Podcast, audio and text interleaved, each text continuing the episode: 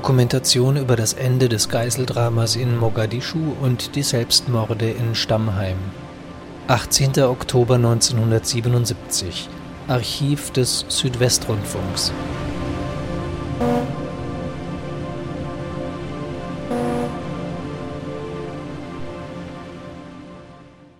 Ist für den Abend vorgesehen. Neben deutschen Gerichtsmedizinern wurden auch ausländische Experten hinzugezogen. Zu den Vorgängen in Stammheim sagte der CSU-Vorsitzende Strauß, dass die Selbstmorde der Terroristen nicht folgenlos bleiben könnten. Auf der Belgrader KSZE-Konferenz haben die Delegierten aus Ost und West einmütig den Terrorismus verurteilt. Der Vertreter der Bundesrepublik Fischer wies jedoch darauf hin, dass diesen Gewalttäter nur das Handwerk gelegt werden kann, wenn alle Länder den Terroristengruppen die Unterstützung versagen.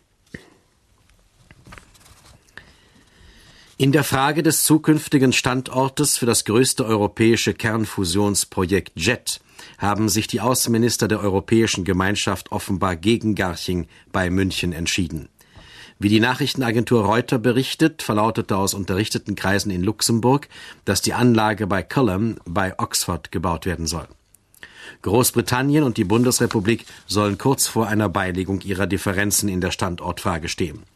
Die endgültige Entscheidung soll auf einer Sondersitzung der Wissenschaftsminister der EG in der nächsten Woche fallen.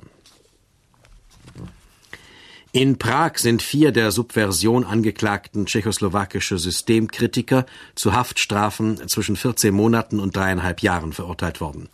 Angeklagt waren der Dramatiker Havel, der Journalist Lederer sowie die früheren Theaterleiter Pavlicek und Ernest. Das Gericht legte ihnen subversive Tätigkeit gegen den tschechoslowakischen Staat in Verbindung mit Kontakten zu westlichen Emigrantenkreisen zur Last. Alle Angeklagten kündigten Berufung gegen die Urteile an. Das Wetter in den Niederungen verbreitet Nebel oder Hochnebel nur vereinzelt aufheiternd, im Bergland oberhalb 800 Meter sonnig. Südwestfunk Baden-Baden.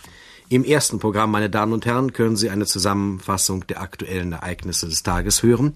Im zweiten Programm meldet sich der Schulfunk mit Städten staufischer Politik über Pfullendorf und im dritten Programm nach dem Radiodienst die zweite Stunde des Rasthauses. In einer halben Minute ist es 17.05 Uhr.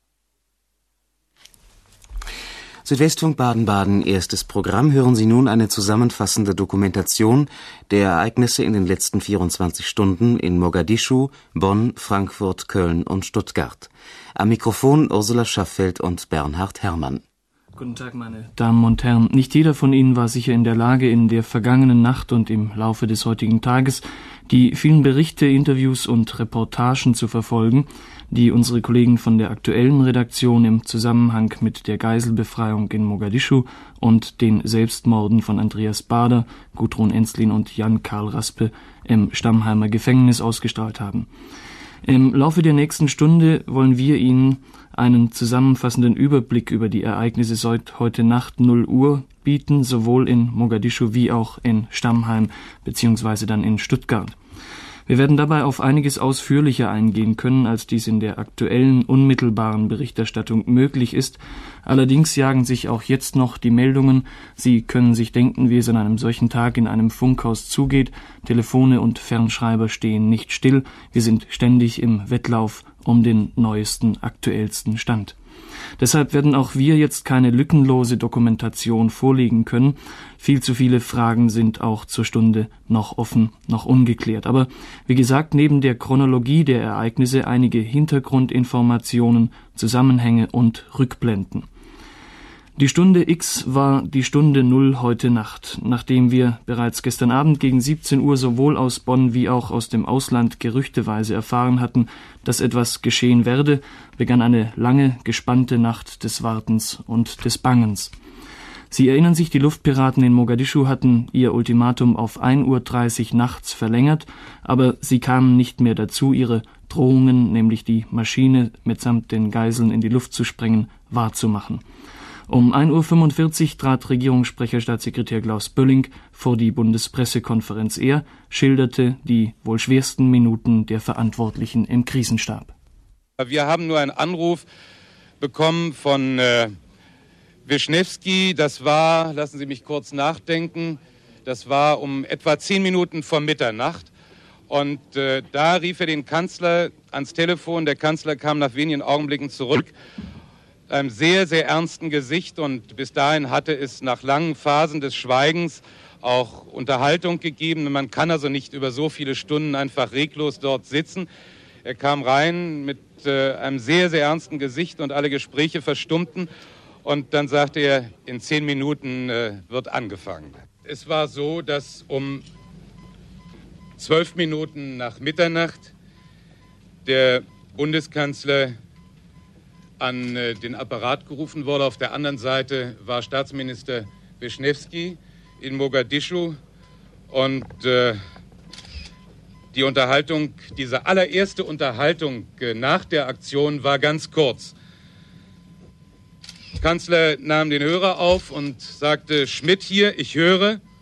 Und äh, Wischnewski meldete sich von dort mit den Worten, die Arbeit ist erledigt, drei tote Terroristen, ein äh, GSG-9-Mann verletzt, keine weiteren Erkenntnisse, jetzt fahren die Kraftwagen. Es war ein Augenblick der Benommenheit und dann einer ganz, ganz großen Erleichterung. Es hat keiner gejauchzt und gejubelt.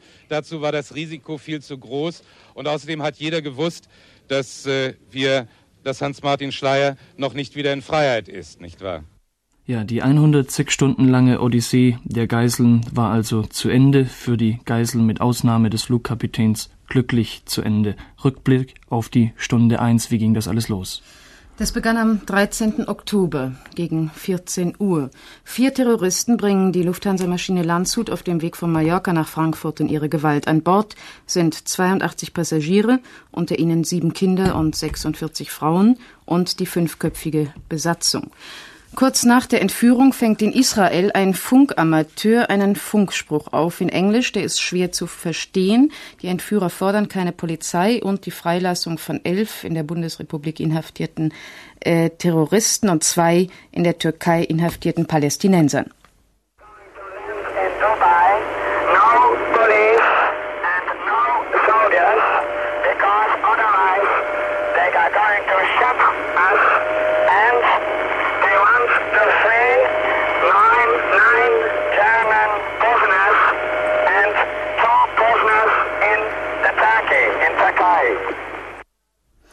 13. 14. Oktober. Weder in Rom, wo die Maschine zum ersten Mal aufgetankt wird, noch in Zypern gelingt es den dortigen Behörden, auf Drängen der Bundesregierung den Weiterflug der Maschine zu verhindern.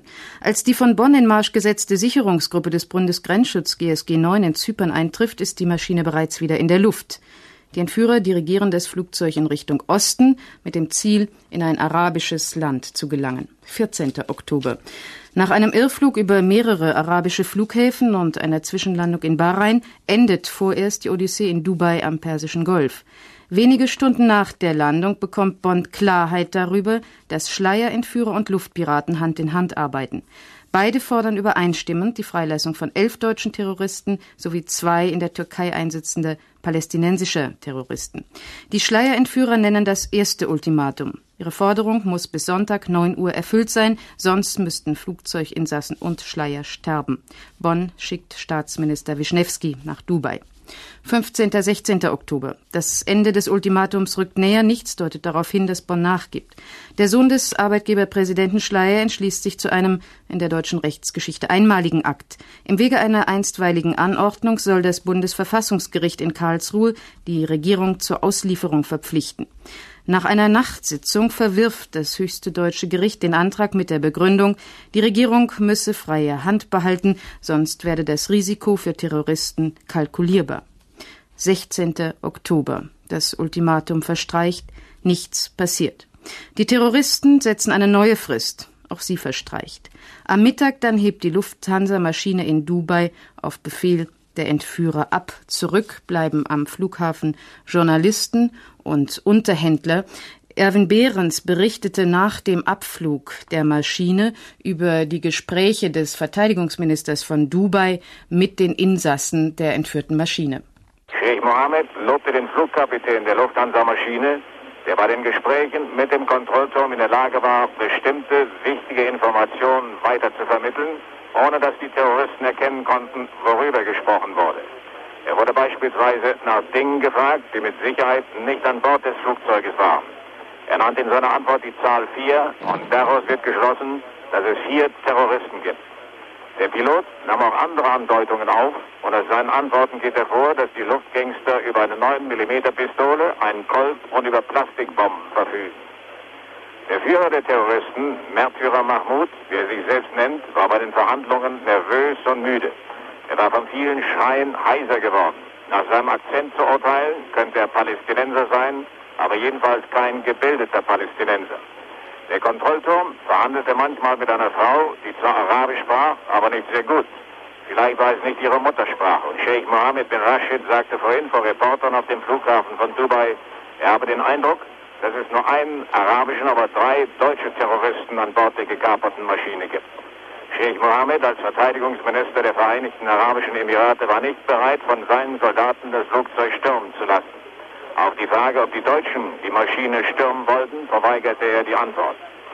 Nach dem Start in Dubai flog die Lufthansa-Maschine in Richtung Osten nach Salalah am Indischen Ozean, kreiste eine Weile im Luftraum über Salalah und flog dann weiter nach Aden in Südjemen. Die Regierung von Oman und Somalia hatten es abgelehnt, das kommandierte Flugzeug landen zu lassen. In Aden setzt Flugkapitän Jürgen Schumann die Maschine wahrscheinlich mit Absicht hart auf der Sandpiste neben der eigentlichen Landebahn auf, um dadurch das Fahrwerk der Maschine unbrauchbar zu machen. Damit hat sich Schumacher bei den Entführern verdächtig gemacht. Später erschießen sie ihn. 17. Oktober. Um 1 Uhr nachts hebt die Landshut vom Flughafen Aden wieder ab. Um 4.35 Uhr landet sie in Mogadischu. Wenig später werfen die Geiselgangster den Leichnam des Kapitäns auf die Piste. Wieder setzen die Luftpiraten mit einem auf zunächst 9 Uhr und dann auf 15 Uhr befristeten Ultimatum die Regierung unter Druck. Bonn ist entschlossen, hart zu bleiben. Staatsminister Wischnewski landet in Mogadischu. Bundeskanzler Schmidt erläutert in einem einstündigen Telefongespräch dem somalischen Staatspräsidenten die Gefährlichkeit der Terroristen und er erläutert wahrscheinlich auch, weshalb Bonn nicht nachgeben kann. Am 17. Oktober gegen 15 Uhr läuft das Ultimatum ab. Die Entführer machen ihre Drohung wieder nicht wahr. Bonn bietet ein Bild wie in den Tagen zuvor. Krisensitzungen in Permanenz. Angehörige der Entführten fordern ein Nachgeben der Regierung. Bölling spricht von notwendigen Schritten nach der Ermordung des Piloten und sagt, die Terroristen sollen nachgeben. Die dritte Nacht in Bonn will man die dritte Nacht will Bonn offensichtlich nicht mehr verstreichen lassen. Sie will den Schutz der Dunkelheit nutzen. Im Laufe des Tages landet, von Kreta kommend, eine Maschine mit der Spezialtruppe des Bundesgrenzschutzes zur Bekämpfung von Terroristen in Mogadischu. 18. Oktober, letzte Nacht, gegen 0 Uhr, kommt die Erlösung für die Geiseln. Hans Linketscher berichtet anhand von Informationen, die er in Bonn bekam, wie sich der Sturm auf die Maschine abgespielt hat. 28 Mann der Grenzschutz Sondertruppe 9 stehen geduckt bereit. Es ist kurz vor Anbruch der Morgendämmerung.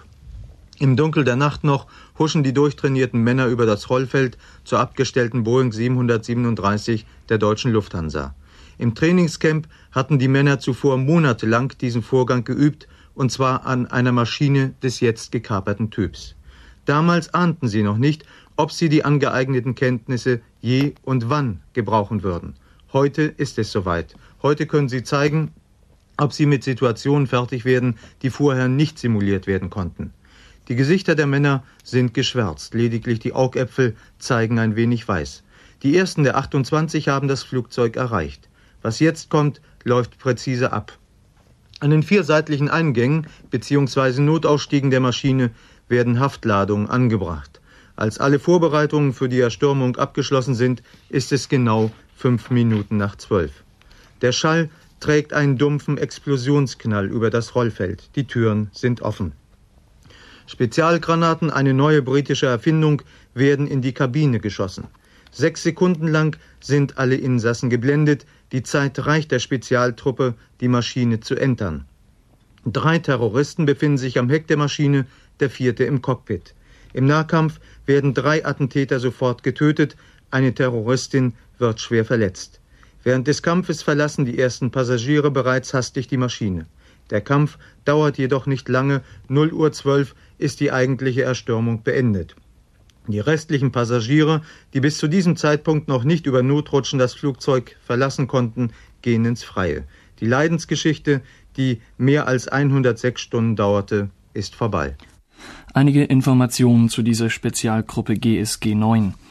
Fünf Jahre lang haben die Spezialisten der Grenzschutzgruppe 9 für den Ernstfall geprobt. 1972 nach dem Anschlag auf die Olympischen Spiele und nach dem Blutbad von Fürstenfeldbruck hatte der damalige Bundesinnenminister Genscher die Sondereinheit aufgestellt.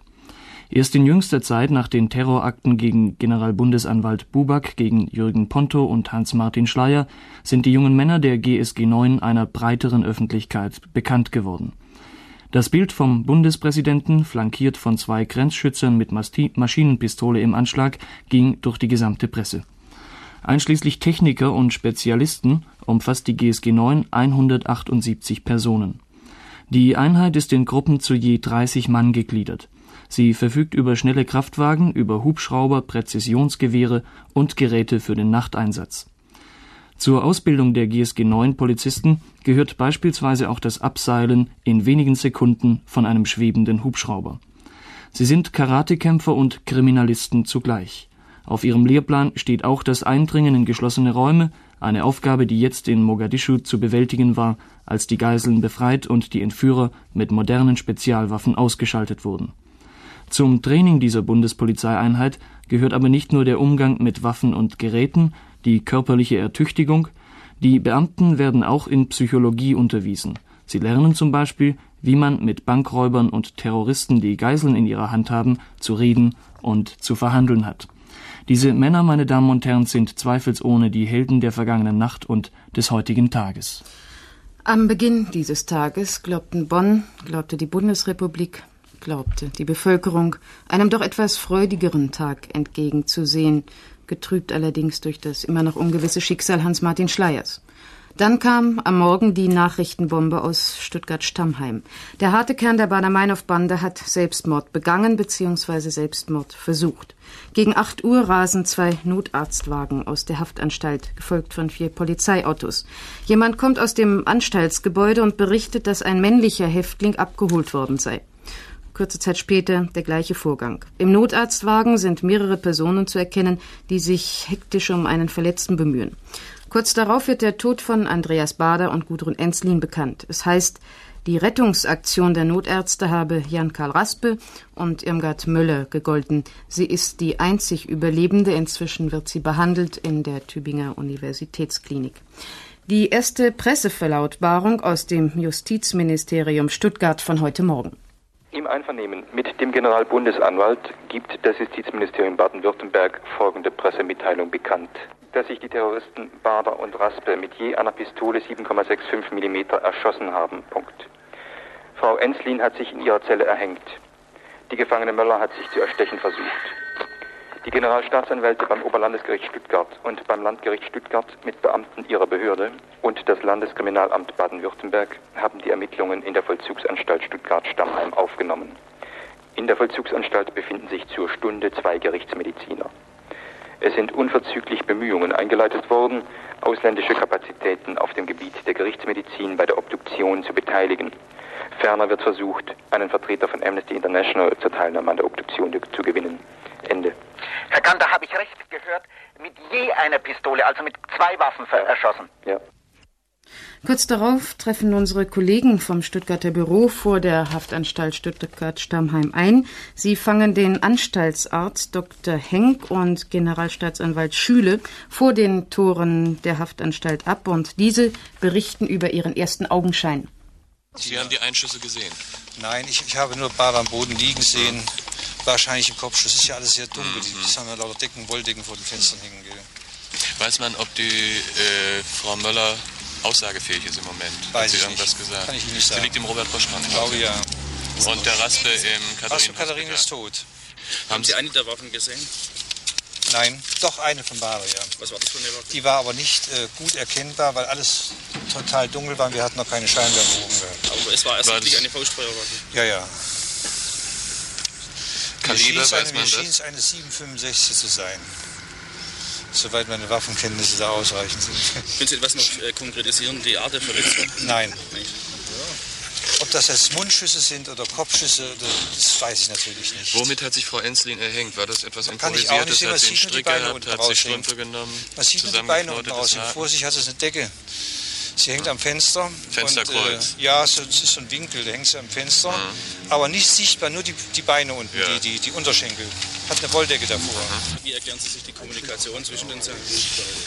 Ja, nun, die ist also, die sind beschulte Leute. Die können sich sicher in irgendeiner Weise verständigen. Waren die Fenster abgeschirmt oben? Sie waren doch oben. War da irgendwie eine Sichtblende an den Fenstern, dass die Gefangenen nicht rausgehen konnten, eventuell auf Lichtsignal reagieren Nein, nein, konnten? das geht nicht. Die Fenster sind beiderseits nach außen. Mhm. Und dazwischen ist ein Gang. Wir verlassen jetzt vorerst diesen Ereignisort Stuttgart und kommen nach Frankfurt. Ja, meine Damen und Herren, von der Ankunft laufen immer noch Meldungen ein. Ich kann jetzt nur versuchen, Ihnen eine kurze Zusammenschau zu bieten. 80 der insgesamt 86 befreiten Geiseln der entführten Maschine, 76 Passagiere und vier Besatzungsmitglieder sind heute Nachmittag mit einer Sondermaschine um 13.44 Uhr in Frankfurt gelandet. Sechs Passagiere sind noch in Mogadischu verblieben. Sie befinden sich entweder im Schock oder sind nicht transportfähig. An Bord der Maschine, die heute in Frankfurt angekommen ist, befand sich auch die Leiche des von den Terroristen erschossenen 37-jährigen Piloten Jürgen Schumann. Nach ihrer Landung auf dem Frankfurter Flughafen rollte die Maschine mit den befreiten Geiseln an Bord auf das Gelände der nahegelegenen Lufthansa-Basis, wo sie um 13.57 Uhr eintraf. Das Gelände war mit Sperrgittern hermetisch abgeriegelt. Dennoch erlebten Hunderte von Journalisten, Flughafenangehörigen, Sicherheitskräften die Rückkehr der befreiten Geiseln mit. Sie haben es vielleicht selbst im Fernsehen verfolgen können, wenn Sie die Möglichkeit dazu hatten, zu Hause heute Nachmittag. Als erste der befreiten Geiseln entstieg eine junge Dame, hinkend das rechte Bein in Gips der Sondermaschine Köln vom Typ Boeing 707. Ein herbeigefahrener Notarztwagen nahm die offenbar nur leicht verletzte Frau auf. Nach und nach kamen dann auch die übrigen befreiten Geiseln und hier können wir vielleicht zwischendurch einen kurzen O-Ton zuspielen. Ein Reporter des ARD-Fernsehens schildert einen kurzen Eindruck vom Eintreffen der geretteten, der geretteten Geiseln und der Crew der gekaperten Maschine in Frankfurt. Es fällt mir schwer, von hier aus einen Eindruck zu vermitteln, wie die Verfassung der Passagiere ist. Es scheint unterschiedlich zu sein.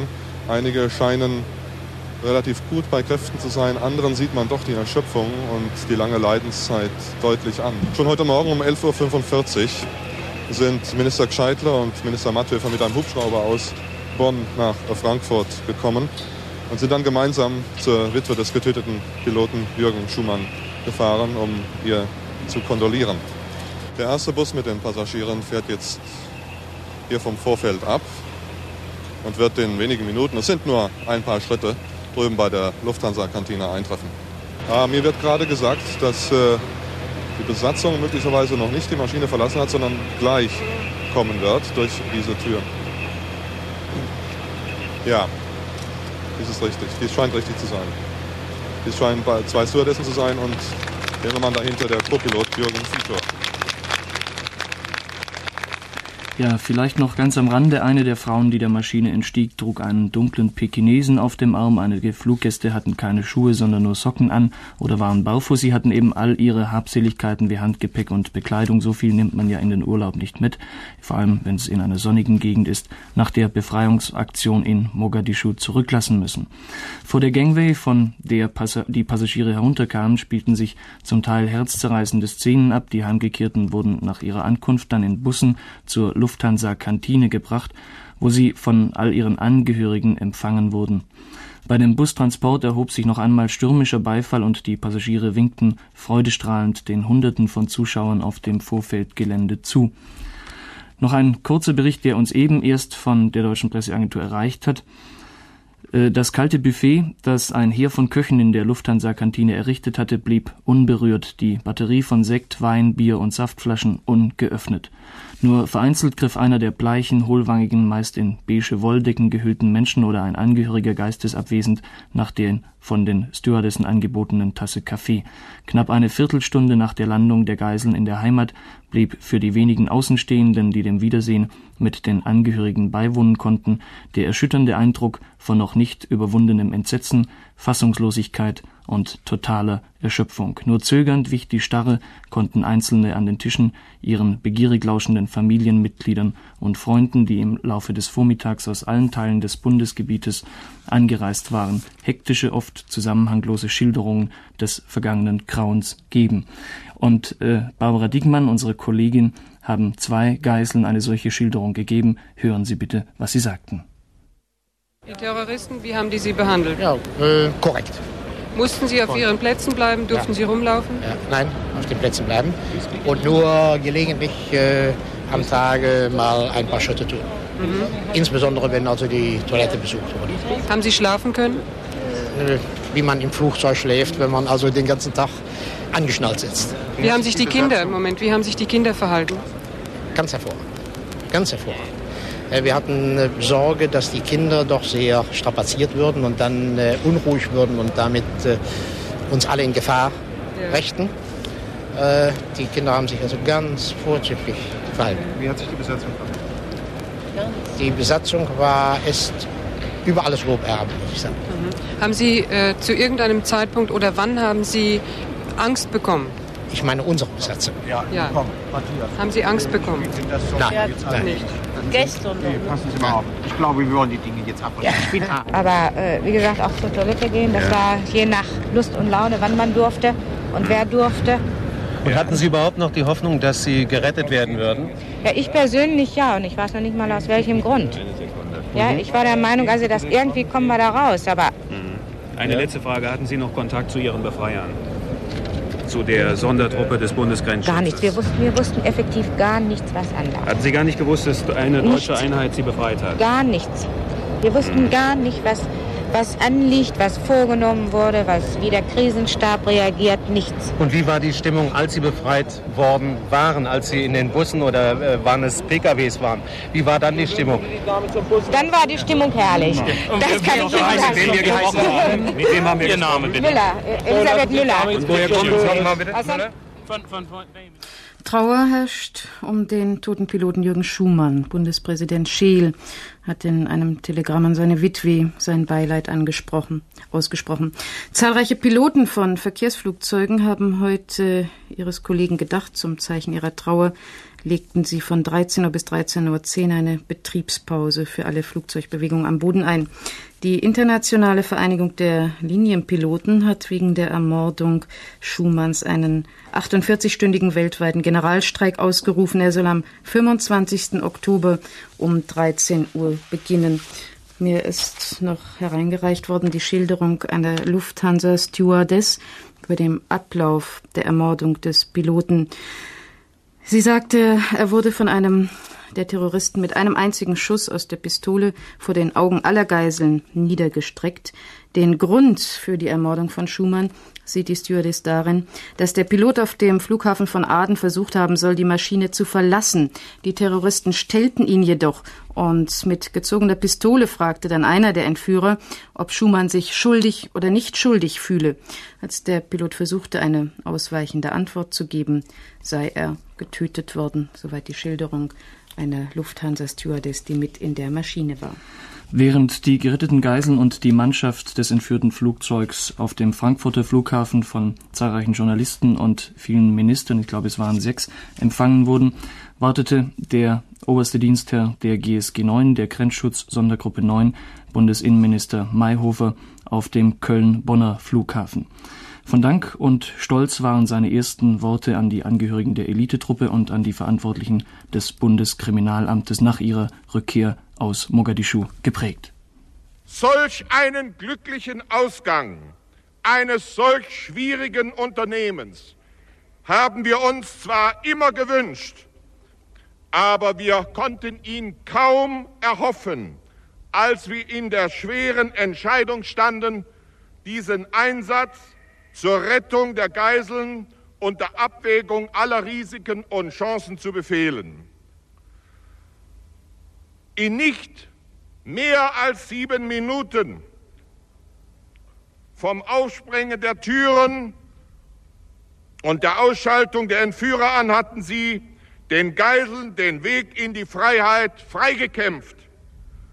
Vielen Familien haben sie so mit einem Schlag ihre schon fast verloren gegebenen Angehörigen wiedergegeben. Dafür danken wir Ihnen allen.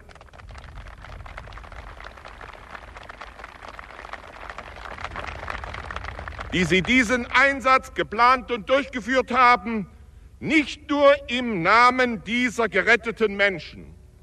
Wir danken Ihnen im Namen des ganzen deutschen Volkes. Sie haben mit Ihrer erfolgreichen Rettungsaktion ein, wie ich meine, fortwirkendes Beispiel dafür gegeben, dass die Terroristen am Ende keine Chance haben, wenn zivilisierte Nationen zu ihrer Abwehr zusammenstehen, wie dies Somalia mit uns in schwerer Stunde getan hat. Wir haben im Kampf gegen den internationalen Terrorismus in Mogadischu ein Exempel der Solidarität erlebt, das uns hoffen lässt, in solchen vereinten Anstrengungen aller Menschen guten Willens diesem Schrecken doch ein Ende zu setzen. Soweit, meine Damen und Herren, die Ausschnitte aus der Rede des Bundesinnenministers Mayhofer nach der Rückkehr der Sondermaschine mit den Angehörigen des Grenzschutz Kommandos der Grenzschutzgruppe 9 aus Mogadischu. Wir haben natürlich auch versucht, mit einem dieser Spezialtruppe, mit einem Angehörigen zu sprechen. Äh, das ist nicht uns, aber einem Mitarbeiter von uns gelungen. Hans-Werner Kohnen hat es geschafft auf dem Köln-Bonner Flughafen und er, der zurzeit rund um die Uhr im Einsatz ist, steht jetzt mit seinem Wagen in Bonn. Wir haben eine Verbindung per Autotelefon hergestellt. Herr Kohnen, bitte. Ja, guten Tag nach Baden-Baden. Das war nicht Jerusalem und das waren nicht die, die aus Entebbe zurückkamen, nicht die Männer von Domscharum, sondern das war ein bunt gewürfelter Haufen von Zivilisten, die untergehen würden auf jedem Marktplatz, die bei jeder Beatveranstaltung als ganz normale Besucher dieser Festivität als junge Männer, als Jugendliche unter vielen gar nicht auffallen würden.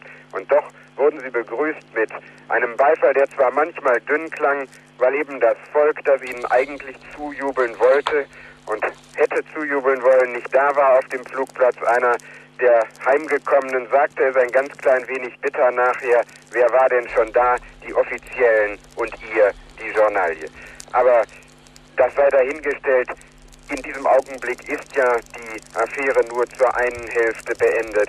Wir dürfen nicht vergessen, dass die Entführer, die Terroristen Hans-Martin Schleier noch immer in ihrer Gewalt halten. Doch zurück zum Flughafen Köln-Bonn in der Warner Heide. Nach den offiziellen Reden waren dann endlich die Bräute, die Freundinnen, die Mütter, die Väter, die Angehörigen, die Freunde dran. Und sie sanken sich in die Arme und es wurden äh, Worte gesprochen, die einfach die Diskretion gebietet, nicht weiterzugeben. Aber man kann sich ja vorstellen, in welch unerträglicher Spannung auch diese Menschen, an die im Verlauf einer solchen Aktion kaum jemand gedacht hat, gelebt haben, da sind ihre Freunde, ihre Männer, ihre Söhne irgendwohin in die Welt geflogen und niemand wusste, ob und wer gegebenenfalls nicht wiederkommt. Nun sind sie alle wieder da. Einer ist leicht verletzt, der humpelte ein wenig, wie man vielleicht gesehen hat am Bildschirm, denn auch diese Veranstaltung wurde ja übertragen. Aber das macht nichts. Die Freude war doch übergroß, dass das alles geklappt hat.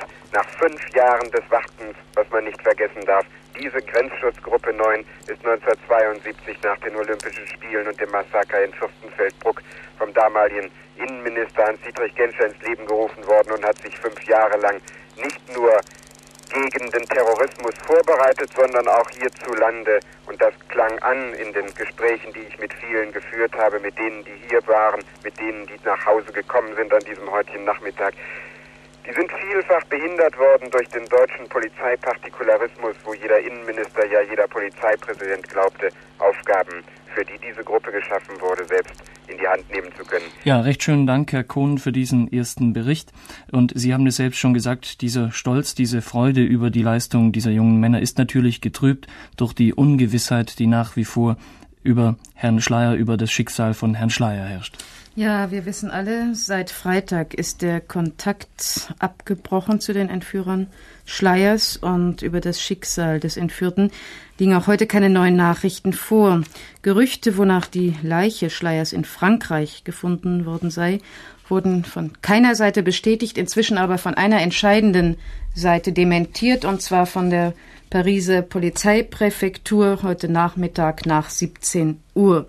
In Bonn ist jetzt davon auszugehen, dass nach dem glücklichen Ausgang dieser Befreiungsaktion von Mogadischu in den weiterlaufenden Krisenstäben nun das Schicksal Schleiers wieder in den Vordergrund rückt. In der gemeinsamen Erklärung der Beteiligten des großen Krisenstabes nach Abschluss des Kommandounternehmens in Somalia wurden die Terroristen noch einmal aufgefordert, Schleier freizugeben und zu begreifen, dass der Terrorismus der Weg in die Selbstzerstörung sei. Das Bonner Expertenkalkül besagt, dass die Entführer Schleier es ihr grundsätzliches Verhalten nun wohl kaum ändern dürften. Ihr Faustpfand werden sie ja wohl nicht ohne weiteres hergeben, ist da zu vermuten. Und eine Tötung des Opfers ergebe für die Terroristen keinen Sinn, würde sie aber nach Auffinden des Getöten, Getöteten dem hohen Risiko einer intensiven Fahndung aussetzen. Eine Einschätzung aus Bonn, da ist noch jede Chance drin für eine positive Lösung. Die Familie Schleiers hofft auch nach den jüngsten Ereignissen weiter auf einen guten Ausgang des Entführungsdramas.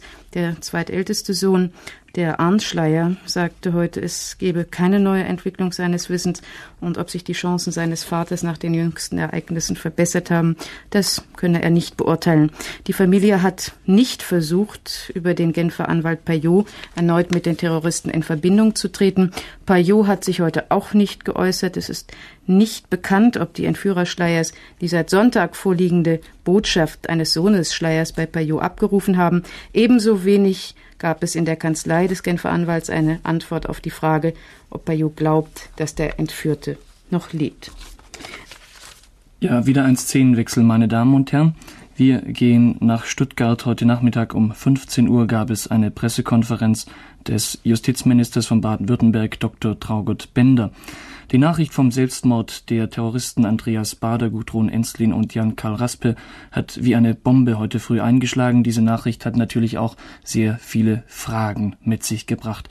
Fragen wie zum Beispiel in einer verschärften Haft, zumindest seit den jüngsten Entführungsfällen verschärften Haft, diese Leute zu Waffen gekommen sind. Fragen, wie sie zum Beispiel die Nachricht vom Ausgang des Geiseldramas trotz der Kontaktsperre erhalten konnten. Auf all diese Fragen hofften wir in der Pressekonferenz heute Nachmittag Antwort zu erhalten. Dr. Traugott Bender wies zunächst Spekulationen über eine Regierungsumbildung, zu Deutsch über seinen Rücktritt, wegen dieser Misere, die zum Selbstmord der Betroffenen führen konnte, energisch zurück. Dann verlas er eine Erklärung. Der Selbstmordversuch des Gefangenen Jan-Karl Raspe wurde um 7.41 Uhr entdeckt, als ihm Beamte der Vollzugsanstalt Stammheim das Frühstück bringen wollten. Sie fanden ihn schwer verletzt auf dem Boden der Zelle liegend. Neben ihm lag eine Pistole. Raspe wurde nach ersten Versorgungsbemühungen in ein Krankenhaus verbracht. Er ist dort um 9.40 Uhr während der ärztlichen Versorgung verstorben. Die Zelle Baders wurde nicht betreten. Frau Enslin wurde erhängt am Fenster auf ihrer Zelle aufgefunden. Auch ihre Zelle wurde nicht betreten. Die Gefangene Möller wurde mit Stich- oder Schnittverletzungen im Bereich der linken Brust auf ihrer Matratze liegend aufgefunden. Sie wurde mit einem Notarztwagen in ein Krankenhaus transportiert. Akute Lebensgefahr besteht bei Frau Möller nach Auskunft der Ärzte nicht. Ich möchte einiges zu den Instrumenten dieses Vorgangs sagen. Beim Öffnen der Zellen wurden neben Bader und Raspe jeweils auf dem Zellenboden eine Pistole gefunden. Es handelt sich, soweit bisher bekannt, um Pistolen des Typs Heckler und Koch, Kaliber 7,65 bzw. bei Raspe 9 mm. Pistolen dieses Typs sind nach Auskunft der Polizei in der Vergangenheit mehrfach schon bei Terroristen vorgefunden worden. Wie die Waffen in den Besitz der Gefangenen gekommen sind, ist bis zur Stunde nicht bekannt. Es gibt auch keine Hinweise, die Vermutungen in irgendeine Richtung stützen könnten. Die Zellen der Gefangenen im siebten Stock der Vollzugsanstalt Stammheim sind, wie früher schon mehrfach, in der Nacht nach der Entführung von Hans-Martin Schleier durch Beamte des Landeskriminalamts untersucht worden. In der folgenden Zeit sind die Zellen nahezu täglich durch jeweils zwei Bedienstete der Vollzugsanstalt kontrolliert worden. Diese Kontrollen fanden während des Hofgangs der Gefangenen statt.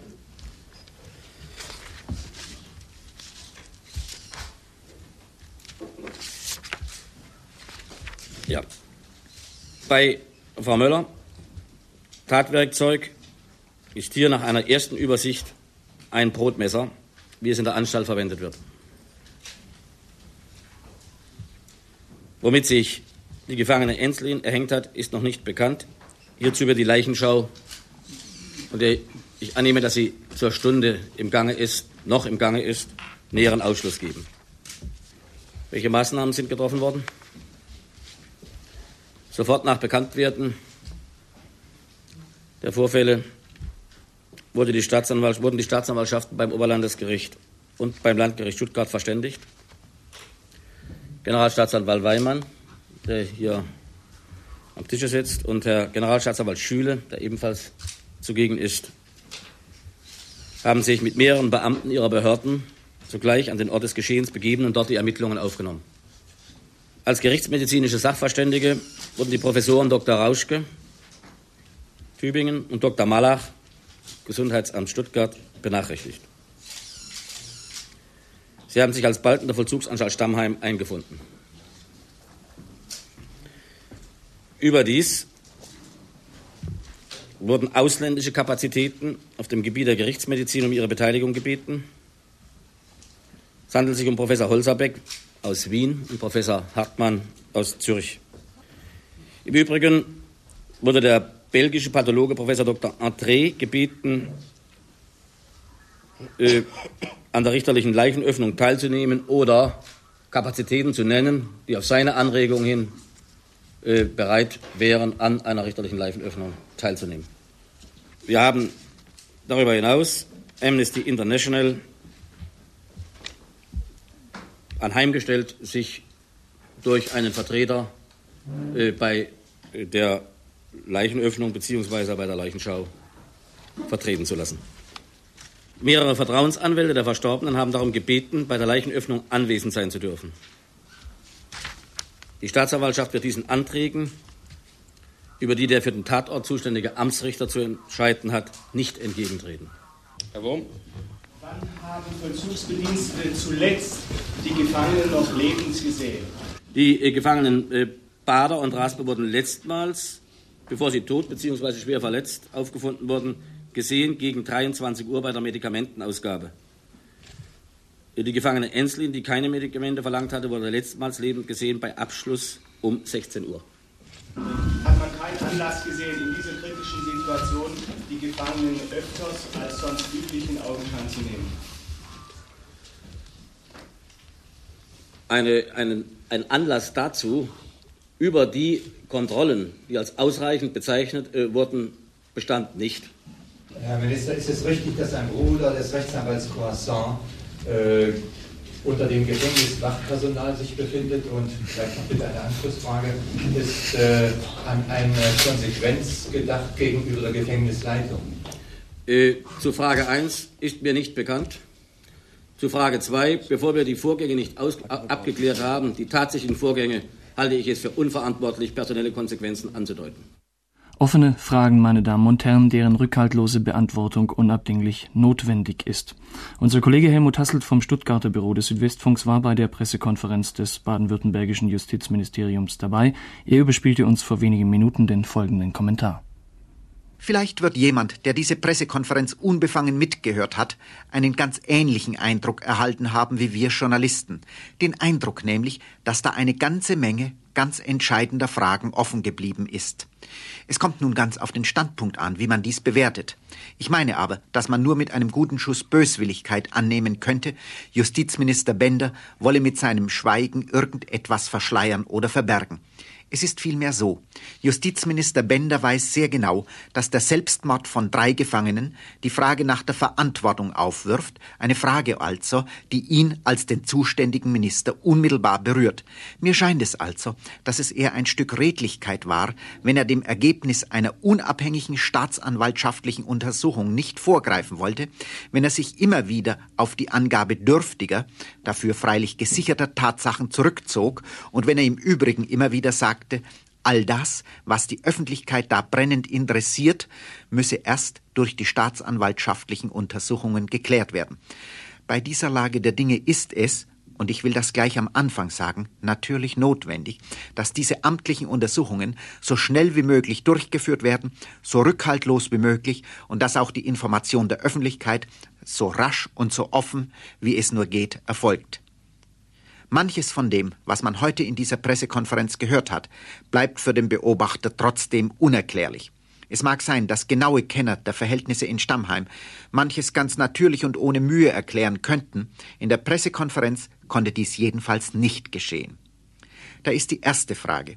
Wie die Bader-Meinhof-Häftlinge über den Gang der Ereignisse in Somalia, über die geglückte Befreiung informiert wurden, wenn man annimmt, dass die Nachricht von der Befreiung die Selbstmorde ausgelöst hat. Sicher ist, die Gefangenen hatten keine Kontakte zur Außenwelt, keine Rundfunkempfänger. Haben Sie Informationen aus dem Haus erhalten, etwa aus offenen Zellenfenstern Radionachrichten gehört? Das muss die Untersuchung klären. Aber ich will gleich sagen, dass es wohl eigenartig wäre, wenn die Häftlinge in ihren Zellen durch die Fenster Radiosendungen hätten mithören können, wenn man ihnen ihre eigenen Empfänger weggenommen hat. Eine gleich anschließende Frage. Es wurde mitgeteilt, dass der schwer verletzte Raspe erst aufgefunden wurde, als ihm ein Beamter heute früh das Frühstück bringen wollte. Das heißt, dass mehrere Schüsse nicht gehört wurden und Schüsse aus einer 9 mm Waffe sind nicht gerade leise. Wirft dies ein bedenkliches Licht auf die Intensität der Überwachung oder sind die Zellen im siebten Stock des Stammheimer Gefängnisses ihnen so dick gepolstert, dass man von außen Schüsse unschwer überhören kann? Wieder eine Frage, die die Untersuchung klären muss, die heute aber offen blieb. Aber die schwerwiegendste Frage ist natürlich, wie die Gefangenen in den Besitz von zwei Pistolen gekommen sind. Man muss nach Minister Benders Worten annehmen, dass nach der Entführung Hans-Martin Schleiers strenge Zellenkontrollen durchgeführt wurden. So strenge, dass man selbst eine versteckte Minox Kleinstbildkamera entdeckte. Eine Kamera, die viel kleiner ist als eine Streichholzschachtel. Mit anderen Worten, da hätte man wohl Pistolen erst recht finden müssen. Dies besagt aber auch, wenn es nach den Gesetzen der Logik geht, dass diese Waffen in letzter Zeit eingeschmuggelt wurden. Was aber, wenn dies nach Inkrafttreten des Kontaktsperregesetzes geschah, also zu einem Zeitpunkt, da die Häftlinge nur noch mit dem Wachpersonal Kontakt hatten? Ich will hier auch nicht andeutungsweise einen Verdacht äußern. Ich will nur unter dem unmittelbaren Eindruck der Pressekonferenz aufzeigen, was da noch alles klärungsbedürftig ist. Ich will aber zugleich sichtbar machen, dass sich hier sehr laut die Frage nach der Verantwortung stellen mag. Ein Kapitel des deutschen Terrorismus ist abgeschlossen, aber die auch bange Frage, die sich heute stellen muss, ist, ob die Selbstmörder in Stammheim aus Verzweiflung handelten, der Aussichtslosigkeit ihrer Lage bewusst, oder ob ihr Selbstmord der Anfang von weiteren Verzweiflungs- und Racheakten noch nicht gefasster Terroristengruppen sein wird, die sich dann vielleicht Kommando Andreas Bader, Märtyrergruppe Gudrun Ensli nennen. Die erste Generation von Terroristen, ihr harter Kern, lebt nicht mehr. Klaus Figge zeichnet den Weg dieser Menschen ins Verbrechen nach, ihre Verhaftung, ihre juristische Verurteilung. Die Rote Armee-Fraktion entstand als Absplitterung, eben als Fraktion, des aktionistischen Flügels der außerparlamentarischen Opposition. Andreas Bader und Gudrun Enslin zündeten am 2. April 1968 in Frankfurt ein Kaufhaus an. Das könnte man als Entstehungsdatum der damals sogenannten Bader-Maler-Meinhof-Gruppe bezeichnen. Ulrike Meinhof, 1968 noch Journalistin bei der Zeitschrift Konkret, tauchte 1970 in den Untergrund, als sie mithalf, Bader gewaltsam aus der Haft zu befreien. Zur ersten Generation, zum harten Kern der dann zunehmend als Bande apostrophierten kriminellen Vereinigung gehörten noch der ehemalige APO-Rechtsanwalt Horst Mahler, Holger Mainz und Jan Karl Raspe. Ihr offen praktizierter Terrorismus verunsicherte bereits ab 1970 die Bundesrepublik. Dies war auch ihr politisches Ziel. Die bürgerliche Republik durch harte Polizeireaktionen auf terroristische Aktionen in faschistische Zustände zu treiben, um sie reif zu machen für eine antibürgerliche Revolution. Nur entsprach dieses Stadtguerilla-Konzept nicht dem unterstellten gesellschaftlichen Zustand. Die Ausgangslage war falsch berechnet worden. Durch Bomben auf amerikanische Heereseinrichtungen, durch politisch motivierte Morde lassen sich hierzulande keine Sympathisanten gewinnen. Verhaftet wurden Bader, Raspe und Mainz am 1. Juni 1972 in Frankfurt. Hier das Tondokument von damals. Werfen Sie die Pistolen in den Hof und kommen Sie heraus. Je länger Sie warten, desto stärker werden unsere Kräfte. Sie kommen, wir sind jetzt schon so stark, dass Sie keine Chance mehr haben. Kommen Sie doch heraus, was wollen Sie da drin noch? Ihre Mittel sind begrenzt, unsere sind in der augenblicklichen Situation unbegrenzt. Das reines Rechtsexempel.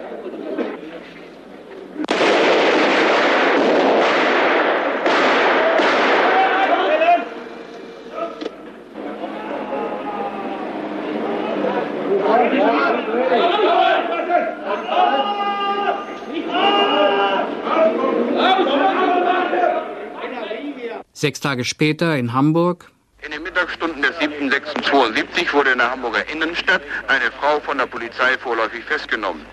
Die kriminalpolizeilichen Ermittlungen haben inzwischen einwandfrei ergeben, dass es sich um das Mitglied der Bader-Meinhof-Bande und zwar um die gesuchte 31-jährige Gudrun Enslin handelt. Die Festgenommene wurde dem BKA überstellt. Es gab dann neben vielen anderen Verfahren den großen Stammheim-Prozess gegen den harten Kern. Nicht mehr dazu gehörte schon Horst Mahler, in einem eigenen Verfahren abgeurteilt, der sich vor aller Öffentlichkeit bei der Lorenz-Entführung im Fernsehen äußern konnte, warum er nicht mit ausgeflogen werden wollte. Holger Mainz starb im November 74 im Verlauf eines Hungerstreiks.